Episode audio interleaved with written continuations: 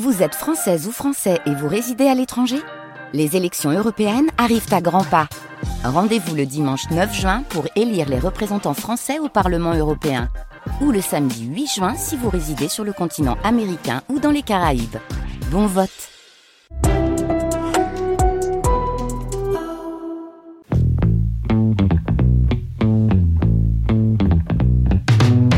La science CQFD, Natacha Triou. Les éditions La Fabrique publient un nouvel essai, une histoire de la conquête spatiale. Quelles sont donc les motivations réelles de la conquête de l'espace?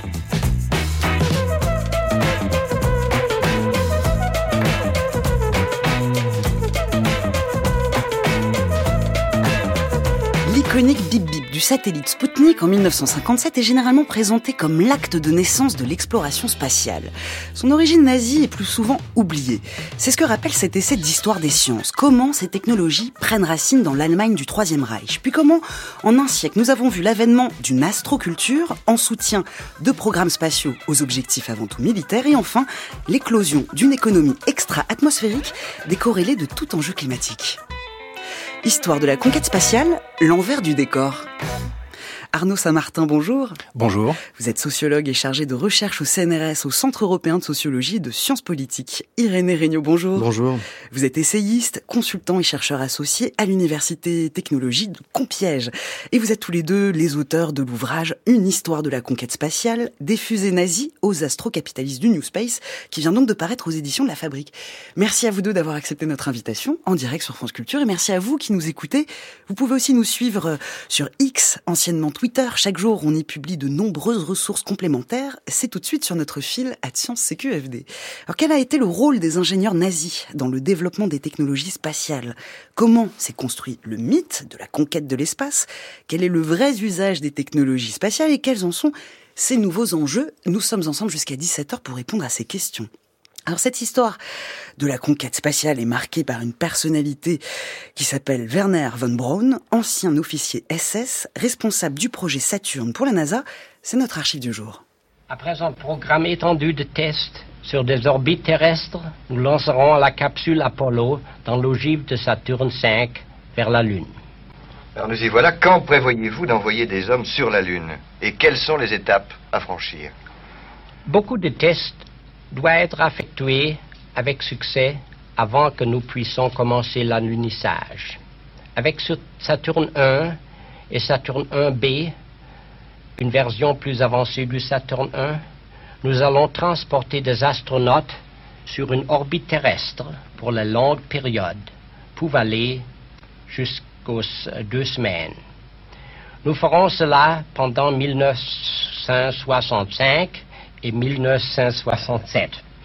Après cela, nous serons prêts à utiliser Saturne V pour envoyer une capsule Apollo vers une mission autour de la Lune avec retour sur la Terre sans alunissage. Un peu plus tard, mais en tout cas avant la fin de cette décade, nous enverrons des hommes sur la Lune et les ramènerons sur la Terre sains et saufs. Mais nous le ferons qu'après avoir rigoureusement testé les fusées et la capsule, et après avoir obtenu la certitude que les astronautes auraient le maximum de chances d'accomplir leur mission et de revenir sur la Terre. Voilà Werner von Braun qui parle du projet Saturne dans l'émission Visa pour l'avenir le 29 mars 1963. Irénée Regnault, euh, voilà le projet Apollo, on le doit à un ancien nazi. Oui, on le doit à un ancien nazi et c'est euh, euh, quelque part une histoire qui est assez connue euh, des, gens qui s'intéressent à l'histoire de la conquête spatiale.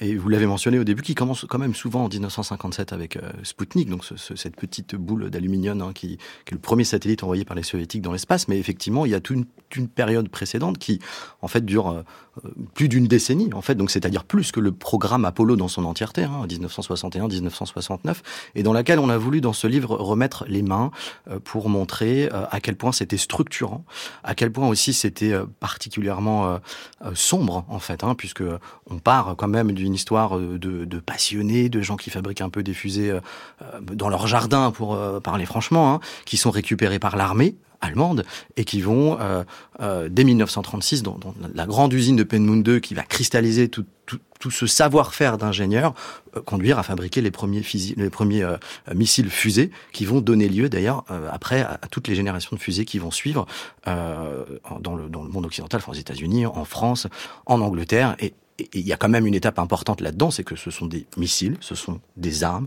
qui sont fabriquées à partir de 1943 dans, dans un tunnel juxté à un camp de concentration, et que il va y avoir quand même 20 000 personnes qui vont mourir dans ce camp, dont 5 000 Français dans des conditions particulièrement épouvantables.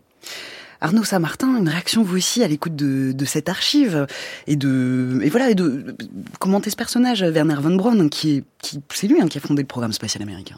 Oui, euh, en effet, il est, reconnu comme tel, hein, euh, comme un visionnaire, quelqu'un qui donne un cap, qui euh, qui met en œuvre techniquement une décision qui est d'abord politique, en tout cas présentée comme telle. Hein, c'est la fameuse décision de JFK, de, Kennedy, et c'est quelqu'un qui va puissamment organiser les activités spatiales aux États-Unis. Alors c'est comme dans les années 50, 60. On connaît la NASA, hein, dont il va devenir premier adjoint, euh, enfin administrateur adjoint euh, dans les années 60. Et, euh, et donc là, on a quelqu'un qui, présente une, vision pacifiste de la, de la conquête de l'espace, de l'exploration, à des fins, enfin, pour concerner l'humanité. Hein. or, son passé, à l'époque, est pas très bien connu, un petit peu quand même aux États-Unis, mais ça reste une espèce de signal faible. Hein. et certains humoristes peuvent, par moment, rappeler son passé nazi, etc. Mais, évidemment, ça, passe sous les radars. Et, là, on a donc une construction euh, légendaire euh, d'un pionnier euh, qui est reconnu comme tel, mais dont le passé va être oblitéré. Et ce passé, Irénée l'a rappelé, oui, c'est l'Allemagne nazie. Il a été très impliqué dans le programme balistique de l'armée. Il a été commandant SS dès 1940. Il était impliqué dans la sélection des prisonniers de Dora hein, pour pour exécuter les bases œuvres liées à la production des, des missiles V2. Donc c'est quelqu'un qui était vraiment partie prenante de cet appareil d'État nazi, qui a été même euh, mis en avant par euh, par euh, Hitler lui-même, hein, qui, qui, voyait dans von Braun une espèce d'Alexandre le Grand. voilà, il, il, avait été impressionné par cette figure presque charismatique du grand du grand ingénieur. Donc ça c'est le c'est von Braun, voilà, et qui encore aujourd'hui exerce une espèce de voilà d'aura, de passion aux États-Unis. il y a il a exercé tout son mandat d'organisateur à, à Huntsville, à Rocket City en Alabama. Et là-bas, vous avez un, un Van Braun Center, un orchestre symphonique qui a été euh, fondé notamment par des amis de Van Braun, le, le centre de culture scientifique fondé par Van Braun. Donc, il y a, voilà, on a, on a une figure qui en impose et que nous, on a voulu euh, remettre dans l'histoire, quitte à, euh, voilà. On a à plus forte raison que c'est une figure, paradoxalement, dont, dont, on discute encore, je dis on, hein, les, les, passionnés de spatial, de, de la pleine et entière ou non adhésion à l'idéologie nazie. Le, nazisme, c'est aussi un système, hein, c'est aussi la banalité du mal. Donc, comme l'a dit c'est quelqu'un qui a activement participé à ce système et qui avait encore euh, en 2016 une salle à son nom chez SpaceX. Je ne sais pas si c'est encore le cas puisque c'était dans, la première biographie d'Elon Musk, mais ça dit quelque chose effectivement de la rémanence de, ces figures dont on peine à qu'on peine à mettre à distance en fait tout simplement. Mais dans les dans les années 60, c'était un peu le, monsieur espace. Il a aussi travaillé avec Disney. Il a travaillé avec euh, Disney. Il a fixé une vision. Euh, il a alors nous on parle de Disneylandisation de l'imaginaire de la conquête spatiale. Ça passe par l'imagerie de la science-fiction, euh, par, un, par un but qui va être posé dans les années 50, hein, l'objectif Mars, qui encore aujourd'hui est puissamment euh, destinal pour les pour le pour l'exploration spatiale. Et lui va va le poser, le légitimer du point de vue technique, c'est faisable donc nous devons le faire. Il va aussi euh, jouer sur la, la mise en culture de ses rêves, euh, qu'il va aussi euh, accommoder à, à, l'imaginaire états-unien de la frontière, la nouvelle frontière, c'est la voie d'après. Et, et lui, il va l'organiser aussi sous, sous l'angle donc de, bah de, de la pop culture. Alors ça passe par Disney en effet, par par les films, etc. Lui se met aussi en scène hein, dans des, des, des, documentaires de Disney, donc on le voit physiquement avec des, des maquettes. Donc là, il fixe une vision euh, euh, un imaginaire, et ça va avoir un effet aussi euh, d'entraînement sur la décision politique, ce qui est pas rien. Et encore aujourd'hui, revenir sur cet imaginaire Van Braunien de l'exploration humaine, c'est pas rien. Et c'est encore finalement le cap de la NASA. Puisque en effet, l'ingénieur Van Braun partage avec Disney une conviction la conquête spatiale doit devenir un objet de fascination esthétique. Et vous évoquez également dans votre ouvrage ce terme, hein, le paradigme Van Braun. Oui, le paradigme Van Braun, c'est ce qu'on vient de, ce que Arnaud vient d'évoquer. Effectivement, c'est cette vision par étapes. Hein, donc Terre, Station, Lune, Mars. Euh, et c'est souvent le cas en fait dans l'astroculture, donc dans la façon dont on a de se représenter ce que c'est que l'espace extra-atmosphérique, ce qu'il faudrait y faire. Donc c'est ça vraiment l'astroculture qui va derrière conduire un peu l'imaginaire. Il y a souvent ces étapes qui reviennent, euh, donc euh, chez lui, chez d'autres, qui consistent à dire que euh, il y aurait euh, un début de l'humanité qui passerait par un sentiment de découverte, de conquête intrinsèque, hein, qui passerait par des grandes figures comme Alexandre le Grand, pourquoi pas, hein, et ensuite à la croisée des développements techniques par le vol, donc le vol dans l'air, hein, l'aviation, toute une mythologie aussi, et puis ensuite le vol en fusée, l'expansion, quelque part l'expansionnisme spatial, qui est aussi une notion qui fait écho évidemment à, d'autres notions américaines et celles de conquête. Euh, et donc l'astroculture, c'est un, ressort qui est très puissant en fait, euh, puisqu'il va ancrer ce désir de conquête dans l'ADN humain euh, ce qui est difficile à prouver évidemment, euh, mais c'est un ressort qui est encore très utilisé, y compris aujourd'hui dans les agences. Donc euh, c'est ça qu'on montre dans le livre aussi, c'est un peu les continuités conceptuelles. On reviendra justement sur, sur ces notions d'astroculture, mais là on, évoquait Werner von Braun, mais, en fait ils sont 118 ingénieurs qui se sont exilés aux États-Unis à partir de 1945, des, des voilà des, des ingénieurs SS qui vont occuper des postes de responsabilité dans les institutions aéronautiques américaines. Mais au départ, vous l'avez évoqué, hein, cette, cette histoire de la conquête de l'espace, elle commence à Pinanmund, et la construction justement de missiles, les fameux V2. Oui, en effet, c'est un, c'est un point de fixation de, de ces poches d'activité autour de la, de ce qui va devenir la technologie euh, du missile fusée. Hein. Euh, et cette organisation va, va, va, se fixer donc sur cette, euh, ce coin de la Baltique, hein, euh, avec une organisation très rationnelle, fordiste hein, même du point de vue de la production, et on, on essaie enfin, d'analyser euh, ce que ça veut dire du point de vue de l'organisation ces, ces activités-là, c'est-à-dire elles sont confinées, elles sont secrètes, discrètes, très encadrées, très surveillées parce que c'est militaire avant tout. Et d'ailleurs ils se font pas d'illusions, hein, les ingénieurs, c'est des ingénieurs de, de l'armement. Hein. Donc là on a on a une une espèce de paradigme qui vient aussi s'ancrer dans l'organisation avec euh, un centre de R&D euh, d'une certaine façon hein, qui va aussi euh, piloter toutes les innovations secrètes dans, ce centre de recherche militaire couplé à une usine. Et là, on a une espèce de modèle qui, qui va faire Flores. Euh, et encore aujourd'hui, hein, on, on, fait des parallèles à un moment donné avec SpaceX hein, et la fameuse intégration verticale. faut tout faire sous le même toit. Finalement, Pinman 2, c'était déjà ça, avec un modèle d'activité euh, fordiste un peu brutal, hein, puisque c'est des prisonniers euh, forcés hein, qui viennent travailler euh, pour euh, pour les ingénieurs du Troisième Reich. Mais en tout cas, là, on a, on a une formule qui, qui va, à un moment donné, devenir fondatrice, structurante de cette économie politique, militaire des activités spatiales. Irène Regnault. Ah, Oui, je pense que c'est important de, de, le dire à, à titre d'histoire de, des sciences et des techniques, euh, aussi parce que ce sont des modes d'organisation qui vont ensuite transiter euh, euh au, au, Marshall Center au début des années 60, donc à l'endroit où on va fabriquer les fusées qui vont permettre aux astronautes de, de partir dans l'espace, que cette figure charismatique qui est celle de Von Braun va continuer à travailler côté américain cette fois-ci, en étant d'ailleurs plutôt bien accueilli, hein, puisqu'on est dans une Amérique qui, qui est à ce moment-là un Alabama plutôt à l'aise avec quelques idées euh, euh, allemandes, enfin, euh, en tout cas. Euh, enfin, je pense notamment aux questions de ségrégation raciale, par exemple. Euh, mais juste peut-être une précision pour pour bien comprendre aussi ce qu'on fait dans ce livre, qui est aussi un livre de sciences humaines, euh, c'est de montrer que, enfin, il s'agit pas de faire un point gonouine ou de, ou de dire, voilà, parce que ça aurait commencé là, alors tout le reste serait nazi. On le dit, on le redit, parce que effectivement, le, le sous-titre un peu provocateur peut laisser penser que. Mais comme disait Arnaud, c'est un point d'ancrage qui est essentiel et qui nous permet de, de tirer la suite de l'histoire en fait jusqu'à aujourd'hui.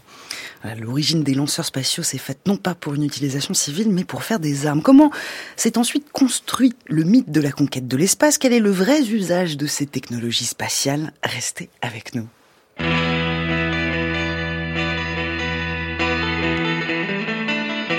France Culture, la science CQFD, Natacha Trio. En direct sur France Culture, nous parlons de l'histoire de l'astronautique avec Arnaud Saint-Martin et Irénée Regnault. On vient de voir que ce sont les ingénieurs nazis hein, qui ont posé les briques essentielles de la technologie spatiale qui va se développer par la suite. Dans votre essai, vous cherchez aussi, euh, Arnaud Saint-Martin, à mettre en lumière un processus, celui de la construction de tout un imaginaire autour de la conquête de l'espace. La conquête spatiale, c'est aussi une conquête des esprits. Oui, alors ça c'est le c'est le tournant un peu sociologique hein, de cet essai. On parlait de sciences humaines et sociales, c'est vraiment ça. Hein. C'est appliquer un regard euh, sociologique, historique, voire anthropologique sur un ensemble d'activités qui généralement sont surtout pris sous l'angle de la pure technologie ou de l'héroïsation euh, des accomplissements des astronautes, etc. Nous, ce qu'on a voulu euh, étudier, c'était la, structuration sur le temps long d'un ensemble d'activités dans un champ particulier hein, euh, qui est relativement autonome avec ses organisations, etc. C'est-à-dire le spatial.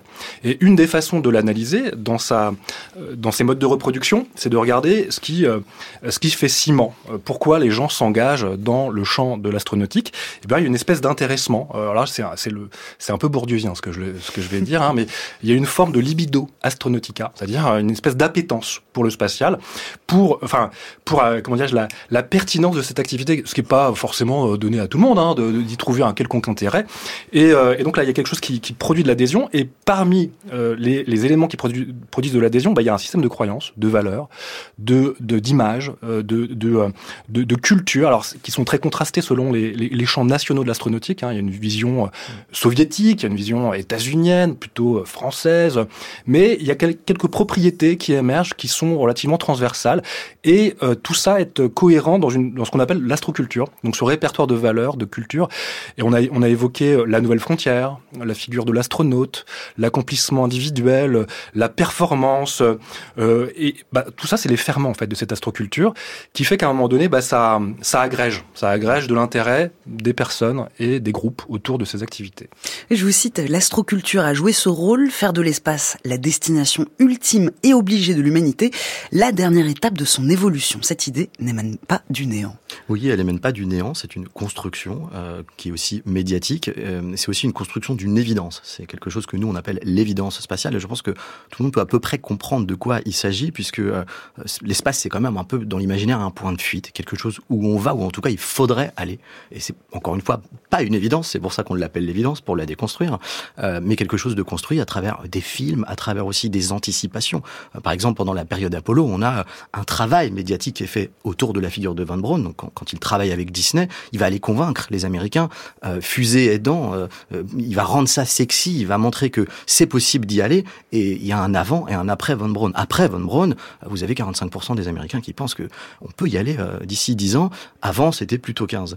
Et, et la formule, donc c'est intéressant parce que le passage que vous avez passé au début, je l'avais plus en tête ce passage, mais il dit on va y aller dans une décade. Il dit en 1963. C'est la formule qui précisément avait aussi été utilisée par Kennedy et d'ailleurs qui permettait de comme on était en 1961, euh, d'aller éventuellement jusqu'à 1971, donc euh, de laisser une petite fenêtre de, retard sur Apollo. Arnaud Saint-Martin. Oui, et, ce qui est intéressant avec cette astroculture, c'est qu'elle elle, donc elle parie sur une, adhésion très complète hein, de, des passionnés. On parle de, space enthusiasts aux, États-Unis. Hein, c'est l'enthousiasme spatial, le feu, le feu de, l'espace. Mais il est, ce, cette astroculture, elle est aussi euh, structurée par une espèce de point de fuite. C'est qu'on est constamment déçu par cette culture, parce que depuis le début, on pointe vers Mars. Enfin, en tout cas, Von Braun euh, c'est le projet Mars, c'est son euh, ouvrage de 1952 qui vaut pour un pour manifeste hein, vers la, nouvelle frontière. Et on n'y est toujours pas. Et depuis très longtemps, on n'y est toujours pas. Donc il y a une espèce de, euh, de, pulsion lancinante et, constamment déçue de ce désir d'espace qui est finalement, euh, paradoxalement, puissamment aussi structurant. Mm. C'est qu'on est déçu, mais alors du coup, c'est le désir de désir. Quoi. On, y, on, y va, toujours plus. Et ça, c'est euh, c'est un des ferments de cette. Euh, alors, je parlais de libido astronautica. Elle, elle joue aussi sur l'affect, quoi. Et, et, et quand on, on, vient déconstruire un peu cette astroculture, en montrer les ressorts intimes, on, touche à ouais, des, des, mmh. éléments hyper structurants, y compris dans la communauté spatiale, et, ce qui explique pourquoi le type de regard que nous portons peut apparaître comme un peu malséant. Effectivement. Alors, et l'exercice qu'on a voulu faire, c'est un exercice de, de, lucidité, de mise à distance. Et nous-mêmes, je pense qu'on est d'une certaine manière euh, un peu différemment l'un de l'autre, passionnés euh, par l'espace. Euh, mais ce regard, qui est celui des sciences humaines, nous oblige à mettre cet objet à distance. Et on s'aperçoit, c'est un peu un exercice aussi assez rigolo en fait hein, vis-à-vis des communautés spatiales que euh, ça suscite évidemment beaucoup d'intérêt. Les gens, sont, la réception du livre est plutôt bonne. Bon, je devrais pas dire ça en radio, mais voilà. Mais il y a aussi des, des gens très passionnés qui ont l'espace vraiment chevillé au corps. Qui, qui on sent que c'est dur quand même d'aller déconstruire certains rêves parce que c'est tellement en eux que euh, faut un peu se battre sur cette ligne quand même. Mais par rapport justement à cette question de, de l'évidence de la conquête spatiale, Arnaud Saint-Martin, on peut aussi se dire que l'idée de l'exploration des territoires, de conquête géographique, ça c'est aussi une tradition sacrément ancrée en Europe et en Occident. Oui, oui, euh, c'est la raison pour laquelle on parle de conquête, qu'on analyse le, le, concept de colonisation dans, la dimension d'expansion territoriale, mais aussi d'accaparement violent, militaire. On parlera peut-être des bases spatiales qui, à un moment donné, bah, exproprient, structurent puissamment des frontières et, et, et, mettent à distance parfois des, habitants qui sont expropriés. Bon, c'est, ça peut être assez brutal. Donc il y a, y, a, y a, en effet un expansionnisme qui, qui a partie liée avec l'histoire des sociétés humaines, mais là il est très particulier puisqu'il nous épand dans un, une espèce d'espace infini qu'il est en fait pas vraiment, parce que quand on dit euh, l'espace est au-delà, d'ailleurs je suis toujours intrigué par ce et au-delà, en fait qui est pas très loin euh, quand on y pense. Quand on fait euh, l'histoire du système solaire rapportée à la structure de la galaxie, de notre galaxie, de la Voie lactée, et elle-même pris dans des amas locaux, etc. Bon, c'est quand même pas grand-chose. Je pense qu'il faut vraiment relativiser assez fortement cette idée de d'expansionnisme. Mais en effet, le, ressort sur lequel insistait tout à l'heure Irénée, qui est fondamental, c'est celui de la naturalisation, voire même de la biologisation, tu en parlais. Et, et là, forcément, quand on, on, en vient à, à, à l'activité sous ce, ce jour-là, bah, euh, on est presque dans le, dans le, dans le rôle, enfin dans la, dans la, dans le ressort de la mystique, quoi. Et, et, et revenir sur ce, type de discours, bon bah, c'est un peu notre travail hein, de le déconstruire. Mais bon, c'est vrai que ça, ça, ça, peut produire des effets dévastateurs. Et puis, dans votre ouvrage aussi, vous, vous, vous montrez hein, qu'il fallait l'adhésion hein, du grand public qui n'était pas du tout acquise. Le 5% du PIB pour le projet Apollo, c'est énorme. Donc les États-Unis ont aussi donc euh, construit euh, et les bon, l'URSS aussi, mais les deux ont créé leur mythe de la conquête spatiale. Et côté euh, côté USA, euh, c'est aussi appuyé sur la base de mythes solidement racinés dans la culture états-unienne avec l'allégorie de la conquête de l'Ouest. Oui, tout à fait. Et il faut bien avoir conscience aussi que pendant cette décennie des années 1960, et c'est bien documenté par plusieurs historiens sur sur cette période. Euh, aller dans l'espace, ça n'a rien d'une évidence. Effectivement, vous l'avez dit, c'est extrêmement cher, c'est aussi extrêmement dangereux. Euh, L'Amérique des années 60, c'est quand même pas complètement la paix partout. Il hein. y a rien qui va, en gros. Hein. Il y a des luttes raciales, il y a des luttes sur le plan du féminisme, il y a aussi des sujets environnementaux qui commencent à monter, ah, et j'en passe. Mmh. Euh, voilà, la guerre. Euh, et et il faut convaincre en fait. Il faut aller convaincre les gens que c'est utile, qu'il faut y aller. Alors même que dans les sondages après année année, l'adhésion euh, n'est pas complète, elle ne l'est toujours pas euh, d'ailleurs, eh ben, la NASA va aller chercher un, petit peu à persévérer dans son être quand même, elle le fait toujours, à aller montrer à quel point c'est utile. Et donc il y a ces premiers discours qui vont être basés sur des notions un peu partagées par tout le monde, un peu faussement partagées par tout le monde, qui sont celles de la conquête, de, de l'idée du Far West, etc. Et ces ressorts-là vont changer, c'est ce qu'on explique aussi dans le livre, les rhétoriques vont changer au cours des années 70. On va plus parler de science, on va plus parler de climat, on va plus parler de travailler, d'économie dans l'espace. Et donc, à chaque fois, c'est quand même des ressorts qui permettent de formuler une forme d'auto-justification, surtout au vol habité, quand même. Arnaud Saint-Martin. Et, et, et, le point qui est important, c'est que là, on a affaire aussi à de la politique au sens assez dur du terme. Moi, j'ai observé pas mal de, de, euh, de réunions, de, de, de, rencontres euh, au Congrès, euh, où sont joués à chaque fois les budgets, mais en en continu hein, aux États-Unis. C'est chaque année le, les budgets sont, sont votés par les au, Congrès. Donc le, le, le, la NASA, les lobbies spatiaux, euh, qui d'ailleurs sont parfaitement répertoriés là-bas, défendent des intérêts qui sont assez puissants, qui sont ceux de l'industrie, ceux de la NASA. Enfin, c'est 27-28 milliards de dollars euh, cette année encore, hein, euh, donc c'est pas rien. Euh, c'est pas rien, mais en même temps, il faut le justifier, quoi. Et, euh, et, et, là, on a affaire donc à un ancrage politique, à des, euh, des, des batailles, des rapports de force assez durs que alors qu'on n'aborde pas complètement dans le bouquin, euh, mais en fait que n'importe quel spécialiste connaît et euh, qui montre que derrière ces enjeux militaires, etc., il y a aussi des, des enjeux politiques très dures, qui sont souvent des, des, des peints sous l'angle de la géopolitique, mais en, en, en, politique domestique, notamment aux États-Unis, c'est pas rien, et c'est euh, puissamment euh, conflictuel. Cette construction d'une vision commune vers l'exploration et la colonisation de l'espace et cette géopolitique, la France n'est pas en reste dans la course à l'espace entre les deux blocs américains et soviétiques. Notre pays a malgré tout su se positionner grâce à un programme ambitieux et une fusée emblématique. Bonjour Céline Lausanne. Bonjour Natacha. Vous êtes allé voguer dans les collections du musée de l'air et de l'espace du Bourget pour admirer la fusée de la lignée Ariane. Et oui, du nom de Diamant, la fusée pilote du programme Pierre Précieuse lancé par le général de Gaulle en 1961. Cette même année, il annonce la création d'une agence spatiale, le CNES, avec l'ambition d'inscrire la France dans cette conquête de l'espace. La fusée décollera en 1965 depuis la base d'Amaguir au Sahara avec à sa tête Astérix, donc le tout premier satellite français envoyé dans l'espace. Une prouesse qui, dans cette décennie, va propulser la France au rang de troisième puissance spatiale mondiale.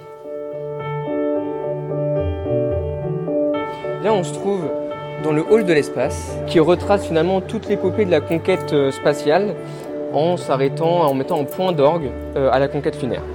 Donc ici, il y a un grand nombre de collections, de maquettes, voire de prototypes qui retracent les grands jalons de cette conquête de l'espace avec bien sûr les engins spatiaux, satellites, lanceurs de l'URSS, des États-Unis et aussi de la France. Et oui, parce que finalement, on a tendance à l'oublier, mais la France est quand même la troisième euh, puissance spatiale. Et notamment euh, lors de l'envoi du premier satellite français, le satellite Astérix A1, il a été euh, renommé en hommage à notre célèbre Gaulois. Et c'est la fusée Diamant qui a décollé en 1965. Sous l'initiative du général de Gaulle. Exactement. on peut faire un peu le parallèle entre Kennedy et finalement l'engouement qu'il a mis pour la conquête de la Lune et euh, Charles de Gaulle et l'engouement qu'il a mis pour qu'on euh, essaye de devenir la troisième puissance spatiale. C'est vrai qu'il fallait se positionner euh, dans cette course à l'espace et l'idée c'était vraiment de construire un lanceur avec une technologie purement française. On sait qu'il avait créé aussi le CNES, on est dans les années, au début des années 60.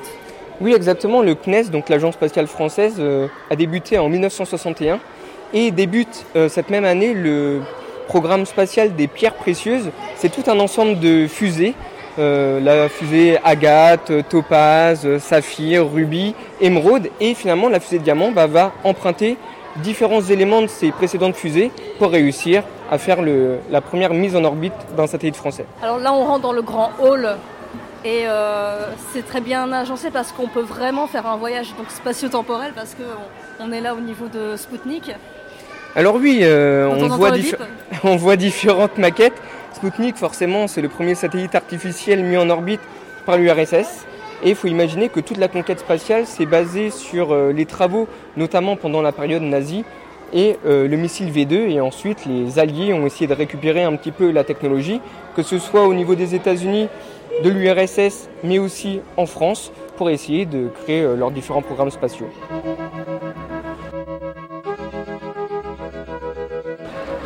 Donc là, on passe devant le fameux missile V2. Alors ça, c'est un moteur. Ah et c'est le moteur du missile V2. Et c'est un petit peu le missile qui est à l'origine de tous les lanceurs que les Alliés ont développés par la suite. C'était un missile allemand. Et l'idée, c'était de bombarder avec euh, ce missile, notamment la Belgique et le Royaume-Uni. Quelles sont les caractéristiques de ce lanceur, de cette fusée Diamant Alors en fait, c'est une fusée euh, vraiment euh, composée de différentes parties des différentes fusées précédentes.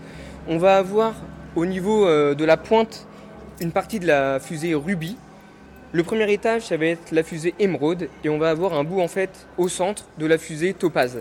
Donc c'est vraiment toutes ces années euh, de technologie en spatial qui ont permis finalement l'assemblage de ce grand lanceur qui est la fusée Diamant. Et ensuite, Diamant aura différentes versions. Là, on part de la version Diamant A qui a été lancé euh, sur la base spatiale qu'on avait à l'époque en Algérie, mais ensuite avec l'indépendance de l'Algérie, la base va cesser euh, de fonctionner dès les années 1967 et il faudra attendre 1970 pour euh, la prochaine version Diamant, la Diamant B, et elle, elle sera lancée au Centre spatial guyonnais à Kourou. Donc le premier lancement avec succès c'est en 1965 et c'est une année assez symbolique puisque côté soviétique c'est la première sortie extravéhiculaire avec Alexei Leonov. C'est aussi, euh, il me semble, le premier euh, survol de Mars. On cartographie euh, la Lune. C'est chargé. Alors oui, forcément, on est dans une époque, l'époque de la guerre froide. Et dans cette époque, on va essayer bah, d'avoir toujours la première puissance, mettre en avant ses armes. Et ça passe par le spatial. Ça marche pour l'exploration de notre orbite de la Terre, mais aussi du système solaire, sa conquête. Et forcément, on va avoir des pays qui vont plutôt se positionner sur différentes planètes. L'URSS va avoir beaucoup plus de chance avec Vénus, avec les missions Venera, et on va avoir plutôt euh, l'Amérique qui va aller vers euh, Mars, notamment avec les missions Viking. Donc là, c'est euh, Diamant? C'est la fusée Diamant Non. Alors oui, voilà, on voit vraiment la, la fusée Diamant. Donc là, elle est un petit peu en horizontale.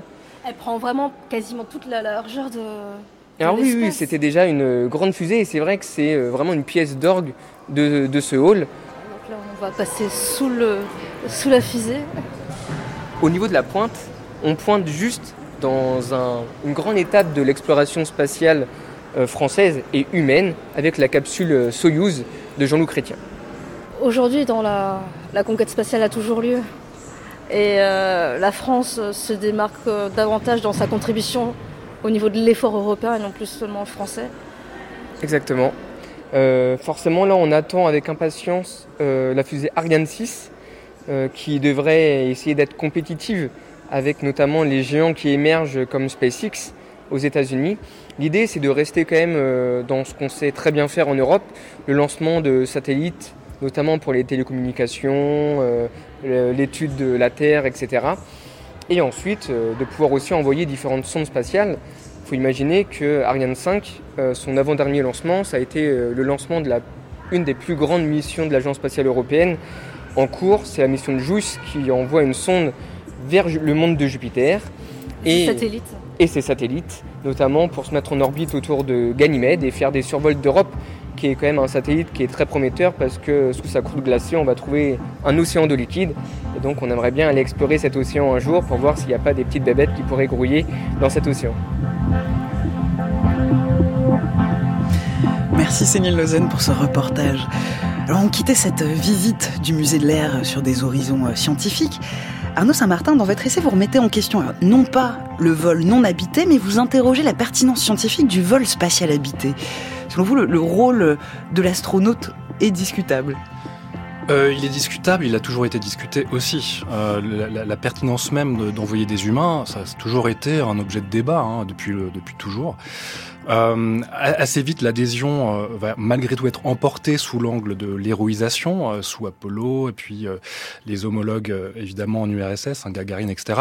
Donc à un moment donné, ça va s'imposer. On on voit des humains dans l'espace qui font des choses assez étonnantes au, prix de, leur vie. Hein. Enfin, c'est quand même assez chroniqué sous cet angle-là.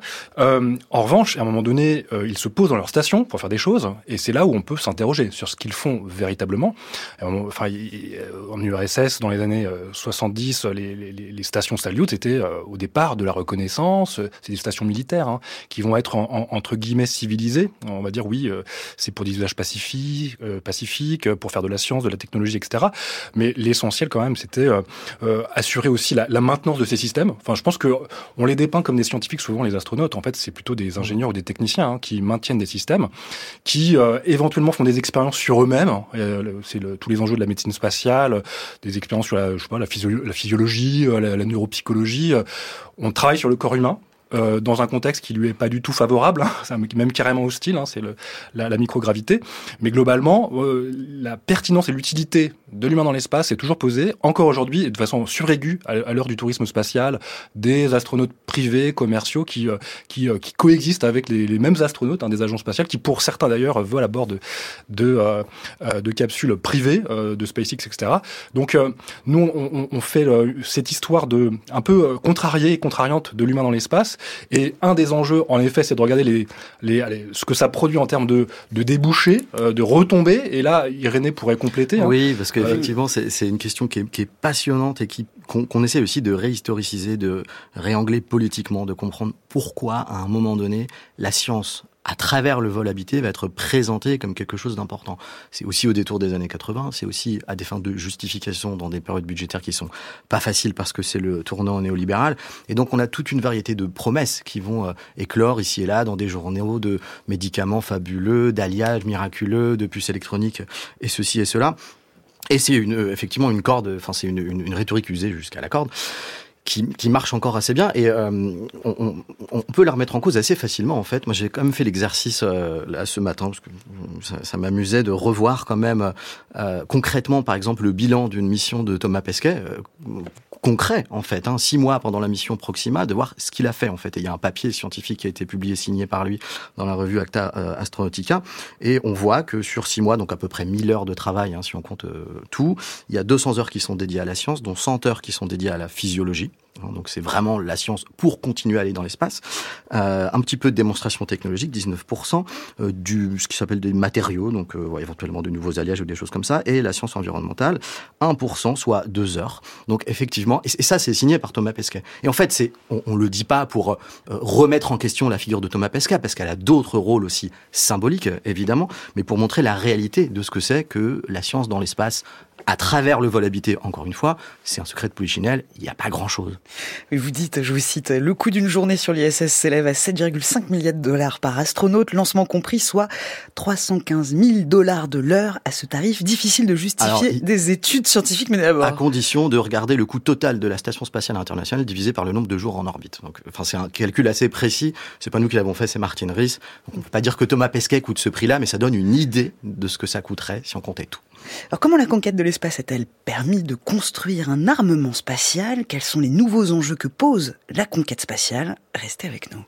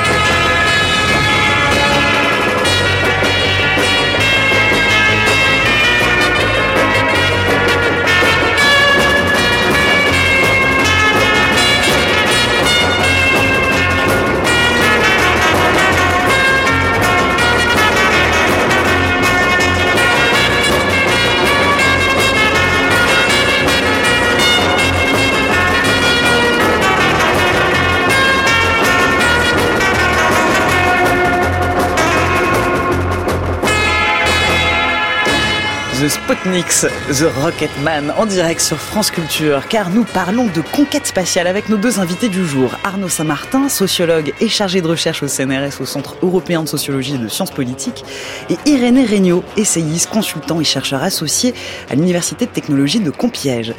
Compiègne, pardon. Alors vous êtes tous les deux hein, les auteurs de l'histoire de la conquête spatiale qui vient de paraître aux éditions La Fabrique. C'est une approche critique sur ce secteur, avec beaucoup de références par ailleurs, plus de 900 notes de bas de page. Alors on vient de voir que cette activité s'est donc structurée massivement sous l'angle militaire qui va être le premier mécène de cette recherche un peu partout dans le monde. Mais il y a tout de même un symbole de paix, d'entraide et de recherche scientifique. Il y a l'ISS qui est mis en orbite en 1998, Arnaud Saint-Martin. Oui, en effet, on peut l'envisager, enfin son histoire de l'ISS comme un moment de pacification intéressant euh, du point de vue des relations internationales dans l'espace. C'est aussi un, moment de, enfin c'est comment dirais-je, du point de vue de la technologie assez intéressant, c'est-à-dire que on prend des bouts de stations euh, Mir 2, euh, de ce qu'allait devenir éventuellement Freedom, qui était le projet euh, américain, des, des morceaux européens, puis plus tard japonais. Et, là, on assemble quelque chose comme une station spatiale internationalisée. Et, en soi, c'est oui, c'est un moment de coopération clairement qui qui qui est en jeu à partir des années 98. Hein, elle, va, elle, va, être mise en place à partir de 98. Et là, en soi, du point de vue de l'ingénierie, la science, on va la mettre de côté hein, pour le pour le débat. En tout cas, du point de vue de l'ingénierie, ça produit des effets intéressants, y compris au sol. Hein, dans l'industrie. C'est le moment où euh, les, les, marchés du, du, du spatial se s'internationalisent avec euh, ce que ce qu'on décrit dans le, le, chapitre sur l'économie de, de l'espace, des co-entreprises russo-américaines qui voient le jour, ce qui est quand même intéressant parce que quelques années auparavant, auparavant, elle se faisait la guerre froide, voire euh, c'était la guerre des étoiles dans les années 80. Et d'un coup, bah, tout le monde commence à travailler ensemble. Vous avez des lanceurs américains avec des moteurs russes jusque dans les années 2010, en 2014 même. après l'annexion en Crimée, ça sera plus compliqué. Mais là, vous avez donc cet attelage assez étonnant du point de vue technologique qu'on essaye de décrire, et en effet un moment de coopération, et, euh, et même une espèce de fétichisation, de sacralisation de l'idée même de coopération qui devient une espèce de, de comment de, puissants liants dans les communautés spatiales qui jusqu'à présent euh, s'observaient à distance par le euh, même qui s'espionnaient littéralement avec des, des, satellites de reconnaissance, etc. Et tout ce petit monde va se retrouver à bord de la station. Et c'est ça en soi, c'est un phénomène assez intéressant. L'ISS pour les Américains, c'est aussi l'occasion de s'assurer de ne pas avoir de concurrence si tout le monde travaille ensemble. Oui, parce qu'on est dans les années 90. Enfin, le projet est né bien avant évidemment. Et bon, bah, le, mur tombe. Les Européens ont des velléités aussi de volabilité avec une, une navette euh, très regrettée par beaucoup qui s'appelle Hermès et qui n'aura jamais vu euh, le jour, même si on en voit aujourd'hui des, tentatives de relance dans ces euh, dernières années en France. Et les Américains, il y a quand même l'idée concrète, hein, puisque ce sont des, enfin, des phrases qu'on cite dans le livre de, politique qui expliquent qu'il faut, mieux être sur un, phénomène de, comment dire de, coopération pour éviter que les Russes travaillent de leur côté, que les Français travaillent de leur côté, qu'à fortiori ils travaillent ensemble, ce qui est quand même le scénario cauchemar et donc euh, euh, faire en sorte que les États-Unis continuent à être la puissance dominante dans l'espace à travers effectivement cet artefact, au moment même où on parle de pacification à, travers la Station spatiale internationale. On a eu d'autres moments de pacification, euh, par exemple la poignée de main entre Leonov et Stafford, donc deux astronautes et cosmonautes dans l'espace en 1975. Mais l'astronautique en tant que telle, ne serait-ce que budgétairement, c'est quand même d'abord du militaire. On est dans des aires qui sont nucléarisées, nucléaires. On fabrique des missiles balistiques intercontinentaux. D'ailleurs, votre reportage de tout à l'heure sur les fusées françaises, euh, la, série des, pierres précieuses, euh, ça permet de, valider les technologies qui permettent de fabriquer le premier missile balistique français en 1968. C'est ça aussi, peut-être même avant tout, euh, l'astronautique la, euh, d'un point de vue industriel. Et cette question de l'armement dans l'espace, par l'espace, grâce à l'espace, c'est une question qui est centrale dans votre ouvrage. Je vous propose d'ailleurs un extrait, une lecture de votre essai. La fin de la guerre froide n'a pas signé la fin de la conquête militaire de l'espace. Le club des puissances spatiales s'est étoffé ces dernières décennies. France, Japon, Chine, Inde, Iran, Corée du Nord et Corée du Sud. Et quand bien même il existe de fortes disparités entre les capacités de ces différents pays, ils sont tous en mesure d'envoyer en orbite des satellites avec leurs propres lanceurs. Au total, 96 des 193 États membres de l'ONU disposent d'au moins un satellite en orbite et une quarantaine de nations possèdent ou sont sur le point de posséder un programme de lanceur. L'arsenalisation de l'astronautique s'épanouit quant à elle au tournant des années 2000. Sur la base de démonstrateurs ou d'armements opérationnels conçus dans les dernières décennies du XXe siècle ou plus récemment. La période que nous vivons actuellement est, dès lors, marquée par la complexification des affaires spatiales. Une gamme d'acteurs plus importante et variée, y compris émanant du secteur privé commercial, qui cherche à tirer profit des usages de l'espace une densité significativement plus importante d'objets en orbite, autour de 8000 en 2023, 2000 de plus en un an, 4830 satellites Starlink sont opérés par SpaceX en octobre 2023.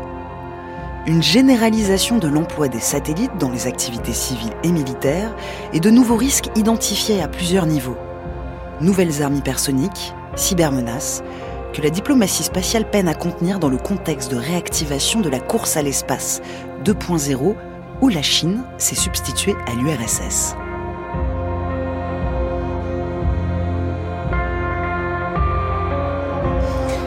Arnaud Saint-Martin, on, l'entend, il est assez difficile de réglementer l'espace, beaucoup de zones grises sur ce sujet.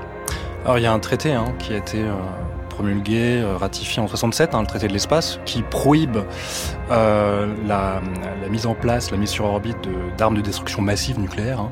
Donc il y a, y a, quand même quelques, quelques contraintes, hein, avec plusieurs traités euh, par la suite, des traités de, de non-prolifération, donc on fait pas n'importe quoi en principe, mais de tout temps, enfin de tout temps, depuis qu'il est en tout cas occupé, l'espace, il est militaire, il a été militarisé. On, on parlait de la NASA, etc. C'est des moments de civilisation entre guillemets, mais il est, il est nativement militaire et aujourd'hui, on, parle beaucoup de militarisation. En fait, euh, voilà, c'est presque un truisme que de le dire comme ça. Hein. Mais en effet, on voit une intensification euh, avec des acteurs qui, pour certains, se déploient de façon euh, discrète. D'ailleurs, c'est compliqué de, de, de, renseigner, de documenter ces évolutions. On a essayé de le faire dans un chapitre parce que beaucoup de, il y a beaucoup de supputations, de spéculations. Quelles sont les forces en présence Par exemple, sur le programme spatial chinois, en ce moment, c'est très compliqué de savoir. récemment, il y a une actualité aussi en Russie. Est-ce qu'il y a satellisation de, éventuellement, de d'armes nucléaires dans l'espace. On en est là. Et nous, ce qu'on a essayé de, de, de faire, c'était de, de, mettre en série sur le temps long cette, cette histoire de, l'espace militaire et pas simplement euh, euh les, euh, les, missiles balistiques, hein, mais c'est aussi le, les satellites de, renseignement. C'est le programme Corona notamment qui a été déclassifié dans les années 1990 alors qu'il était opérationnel depuis 59-61. Donc ça, c'est un, c'est cet espace-là qui est très, comment dirais-je, très organisé parce que les acteurs se connaissent bien malgré tout et qui aujourd'hui, en effet, on, finit là-dessus dans, le, fragment de texte qui a été lu, euh, il y a une espèce d'amplification et euh, de nouveaux acteurs qui font, euh, qui surgissent pour réorganiser tout ça. C'est notamment les industriels privés qui trouvent de nouveaux guichets, des nouveaux, des nouvelles extensions pour pour vendre des armes en fait hein, ou des technologies hypersoniques, etc. On évoquait les missiles de ce type-là, et on en est là aujourd'hui. et la question se pose évidemment de la, de, de la régulation et dans, dans, quelle mesure aujourd'hui on peut éventuellement mettre un haut là, euh, lancer des moratoires, je, ça va être compliqué, hein, mais en tout cas, euh, on essaie de faire le point. Voilà. Irénée Verigno oui, et c'est aussi assez ambitieux dans ce chapitre, encore une fois, qui, qui va aussi nourrir une thèse. Hein. La thèse, c'est quand même celle d'une accumulation. Hein. Euh, on a cette métaphore du palimpseste, donc le, le, parchemin sur lequel vous ajoutez des couches les unes par rapport aux autres, et vous finissez par plus trop voir ce qui est en dessous. L'espace est nativement militaire, dans le sens où il est utilisé à des fins militaires. Alors on fait parfois la distinction entre la militarisation et l'arsenalisation qui consisterait à mettre des armes dans l'espace, par exemple des armes atomiques, ce qui est interdit euh, depuis le traité de 1967. Alors c'est revenu effectivement récemment avec des, les Russes auraient fait ça. Bon, il n'y a absolument aucun intérêt à mettre une arme atomique dans l'espace puisque les missiles balistiques intercontinentaux font très bien le travail et peuvent euh, faire un tiers de la planète en 20 minutes. Donc euh, voilà. Euh, mais en tout cas, malgré ces moments de pacification, quand on regarde par exemple les 20 dernières années, la construction diplomatique de cette vraie pacification de l'espace qui passerait par des traités, qui passerait par des conduites, qui passerait par le, fait de, bah, de, se donner des façons d'agir, notamment au niveau des débris, elle peine quand même à, à, bâtir quelque chose de réel au moment même où on avait tous nos astronautes dans, dans, dans l'espace, euh, Russie, Chine, États-Unis ne s'entendent pas pour des tas de raisons qu'on n'aura pas le temps d'évoquer ici sur d'éventuels traités euh, qui permettraient que cet espace ne, ne, ne, redevienne pas ou en tout cas ne, ne se consolide pas comme un, comme un endroit où on fait avant tout, euh, où on accompagne avant tout la guerre. On ne voit donc pas le bout de cette militarisation de l'espace. Y a-t-il de bonnes utilisations du spatial? Faut-il aller vers une plus grande sobriété des programmes spatiaux? Restez avec nous, on y vient. France Culture, la science CQFD, Natacha Trio.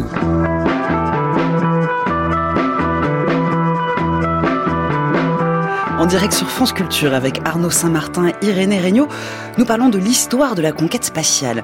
Parlons à présent du New Space. Hein, c'est nouvelle façon d'envisager l'économie du secteur spatial avec l'intervention dans ce secteur d'acteurs privés. Mais c'est pas nouveau d'avoir du privé euh, dans le spatial. Boeing aux USA a toujours participé à l'élaboration des, des, fusées. Qu'est-ce que qu'est-ce qui change avec le New Space, euh, Arnaud Saint-Martin? Alors, de même que nous essayons de, euh, de battre en brèche les, les, les approches peut-être un peu trop simplistes de l'idée de militarisation, on fait de même avec la privatisation et euh, la commercialisation. Et euh, ce qu'on essaye de faire, bah, c'est là aussi de mettre euh, en perspective historique dans le temps long hein, l'inscription euh, industrielle euh, du spatial, le fait qu'il y a toujours eu en effet des privés qui se sont organisés littéralement pour répondre à la commande publique, hein, Boeing, Martin Marietta, Lockheed, etc. Enfin tous les contractants habituels, hein, déjà du complexe militaro-industriel dont on parle un petit peu aussi. Et, et donc il y a toujours eu cette articulation du public et du privé selon des modalités très particulières euh, d'une organisation qui était pensée par des gens comme Von Braun. On, le retrouve aussi, hein, notamment au Marshall. Hein, c'est lui qui donne les ordres, l'industrie répond. Évidemment c'est un peu plus compliqué. Hein, il y a des nuances. Euh, elle n'est pas complètement passive. Il y a des ingénieurs aussi hein, dans, l'industrie. Mais le fait est qu'à un moment donné, la, NASA passait des ordres et l'industrie euh, réalisait. Aujourd'hui, on est dans un rapport un peu différent où euh, les agences, que ce soit d'ailleurs la NASA, mais aussi la DARPA, toutes les agences du, Pentagone, font des appels d'offres et des entreprises répondent et souvent des startups récemment créées parfois pour répondre aux appels d'offres hein, et pour rien réaliser à la fin mais là c'est autre chose. Donc répondre avec des services all inclusive d'une certaine façon en kit. Et, et là on a, on a l'exemple en ce moment avec le retour sur la lune hein, du côté américain Artemis où là on a vu récemment des, des atterrisseurs tenter d'atterrir sur la surface de la lune. C'est des, des, entreprises récentes hein, qui, qui offrent un service là aussi clé en main avec des manips euh, pour la NASA qui achète la prestation éventuellement d'autres entreprises qui euh, cherchent à faire à produire des voilà des, des choses sur la sur la lune par exemple Jeff Koons hein, qui a déployé en principe une, une œuvre d'art euh, sur la surface de la lune et là on a un modèle un peu différent euh, un partenariat différent enfin un partenariat public-privé, on va le dire comme ça, euh, que nous on qualifie de néolibéral. Enfin, c'est une transformation de l'action publique dans l'espace qui a des, des, des, effets assez puissants sur la reconfiguration de l'industrie, avec des acteurs qui en fait ont été euh, transformé, euh, façonné par la NASA euh, pour précisément produire ce, New Space. Et l'exemple le plus connu étant euh, SpaceX, qu'on décrit par le menu dans, un, dans une section du chapitre sur l'économie de l'espace.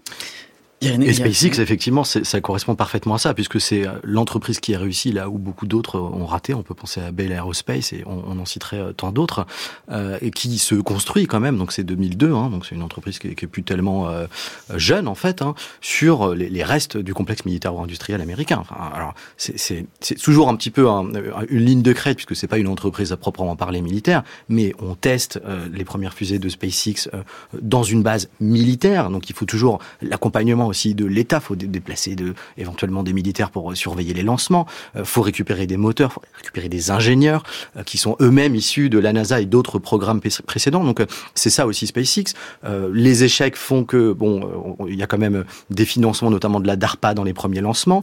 un peu moins éventuellement après, quoique en fait on le sait pas trop puisque ce qu'il y a sous les coiffes des fusées, quand c'est confidentiel, c'est confidentiel. Et c'est une entreprise qui aujourd'hui est complètement imbriquée en fait, à la fois dans les programmes civils, effectivement, habités, Artemis, etc., mais aussi dans le militaire. En 2021, c'est 1,8 euh, milliard de dollars de contractualisation avec le militaire, SpaceX quand même. Si on prend ne serait-ce que Starshield, donc la, version militaire de Starlink, c'est-à-dire ces petits satellites en orbite basse qui permettent de faire des télécommunications, c'est un contrat de 70 millions de dollars pour permettre euh, éventuellement à des, Marines ou autres de, téléphoner depuis partout. Donc, euh, il faut, en fait, il y, y, a toujours cette volonté quand même dans la lecture qu'on a du spatial de différencier, de faire vraiment deux lignes enfin, qui, ne se croiserait jamais entre militaires et civils, ça n'a jamais été le cas.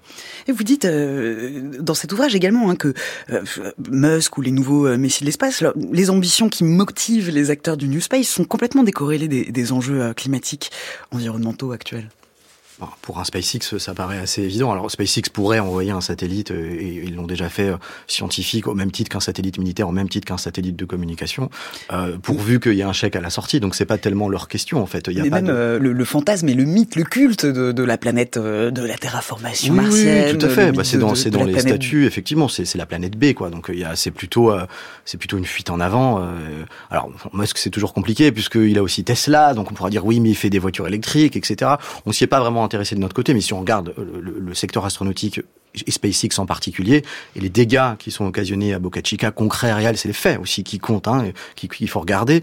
Euh, c'est pas une entreprise qui est, qui est censément écologique, elle n'est pas là pour ça. Arnaud Saint-Martin. Oui, euh, on pourrait dire, et là, euh, peut-être qu'il y a une continuité entre Van Braun et, et Musk. Hein. Euh, peut-être que Musk, c'est l'entrepreneurialisation de la vision de Van Braun, sous l'angle corporate, hein, SpaceX, qui va relancer ce projet martien, hein, avec cette vision et, et, et, ces images de synthèse hein, de, de, la colonie, de la colonie martienne.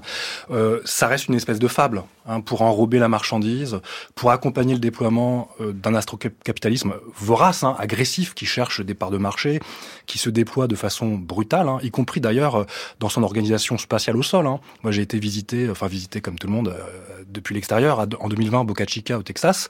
C'était pas le gros complexe que c'est aujourd'hui, mais là, vous avez eu des expropriations, les locaux euh, qui sont chassés littéralement de la côte, euh, avec une, une inclusion euh, euh, accélérée de, de l'activité sur place, qui fait que, bah, en fait, on, on peut plus les, les, arrêter littéralement. Il y a des explosions tout le temps. Là, c'est, enfin, le, les, les, orga les, les, organismes réglementaires ils, ils surveillent d'un peu plus près aujourd'hui les activités, notamment autour du Starship. Là, vous avez, enfin, on a quelque chose de l'ordre de la, de la, de la relance New Space de, ce, de cette vision euh, sous l'angle SpaceX qui nous paraît, alors nous on parle de syndrome SpaceX, hein, euh, ça serait euh, pas la fin de l'histoire, de notre histoire, mais en tout cas un point d'aboutissement qu'on essaie de questionner. Voilà. Et, en effet, euh, du, point de vue des logiques à la fois militaires, économiques, euh, on a une espèce de concrétion de tout ce paradigme. Alors dans quelques instants, on change presque de sujet avec la chronique avec science, mais je voudrais quand même citer euh, l'épilogue de votre livre. De toute évidence, les conquérants de l'espace et les fossoyeurs de la vie sur Terre sont les mêmes. Merci à vous de nous avoir accompagnés tout au long de cette heure. On retrouve à présent Alexandra Delbo qui nous parle d'origine de vie sur Terre, de l'hypothèse de la pense permis, c'est la chronique avec science.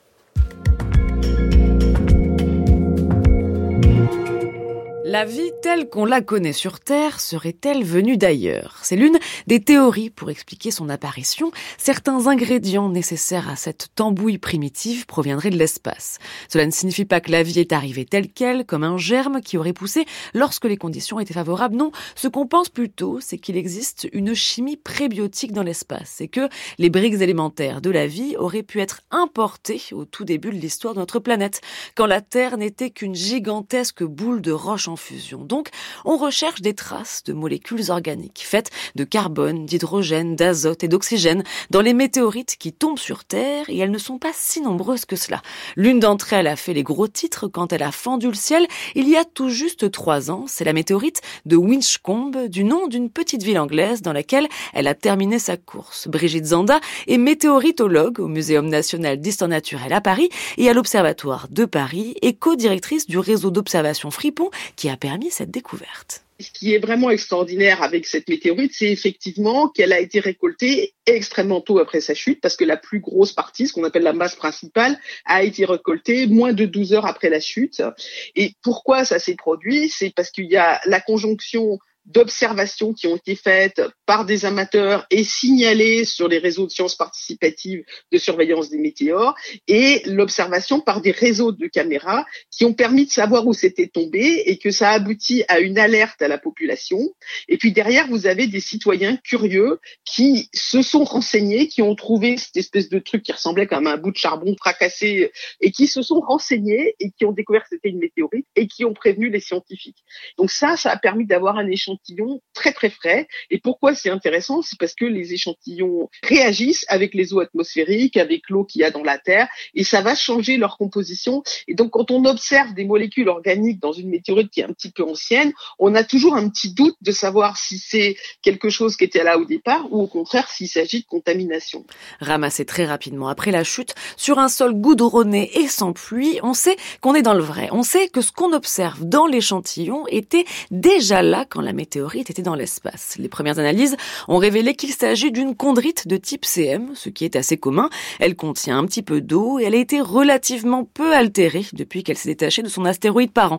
Ça, c'est ce qu'on savait jusqu'à présent. Une nouvelle étude parue dans Nature Communications révèle la présence de bases azotées et d'acides aminés, soit des éléments précurseurs de la vie. Mais toutes ces molécules avaient déjà été découvertes dans d'autres météorites. Il n'y a donc rien d'extraordinaire en soi, mais ne soyez pas déçus. La nouvelle vient davantage de la méthode que des résultats. C'est la première fois que l'on utilise des techniques aussi peu destructives sur un matériau aussi frais on a souvent utilisé des méthodes qui sont assez agressives en fait, c'est-à-dire que l'idée c'est euh, vous prenez la meule de foin, vous la brûlez, vous gardez l'aiguille qui est au centre. Bah, l'aiguille elle a quand même été un petit peu chauffée. Bah, là de la même manière, ce qu'on faisait c'était de faire des attaques acides et puis de détruire l'essentiel des silicates qui constituent l'essentiel de la matière pour récupérer cette matière organique. Mais l'objet avait été chauffé en présence d'acide et donc on n'était jamais vraiment sûr que cette matière organique soit vraiment primitive. En plus il y a des phases qui sont solubles et qui partent avec ce type d'opération. Donc, vous pouvez étudier que la matière organique insoluble.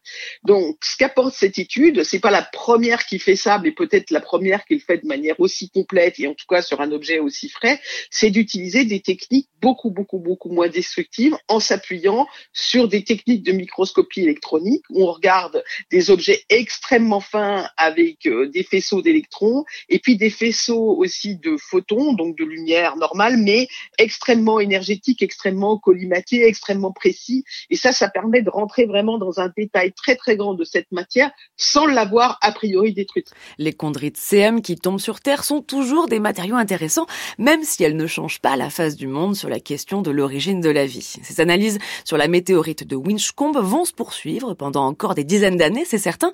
Et la seconde perspective de ces travaux est de pouvoir reproduire cette méthodologie sur d'autres échantillons précieux, comme ceux de Ryugu et de Bennu, rapportés par l'émission Hayabusa 2 et Osiris Rex. Et si vous vous demandez si ce truc tout noir découvert lors d'une promenade est une météorite, ou si vous voulez simplement participer aux prochaines recherches, je vous invite à aller faire un tour sur le site du programme de sciences participatives Vigiciel.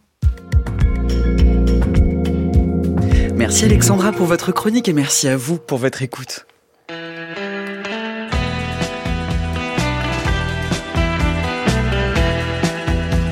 Merci à toute l'équipe de la Science CQFD. Alexandre Morales, Antoine Beauchamp, Noémie Naguet de Saint-Vulfranc, Bruno Sonsini, Céline Lausanne, Noémie Eliazor. À la réalisation, Olivier Bétard. À la technique aujourd'hui, Sébastien Royer.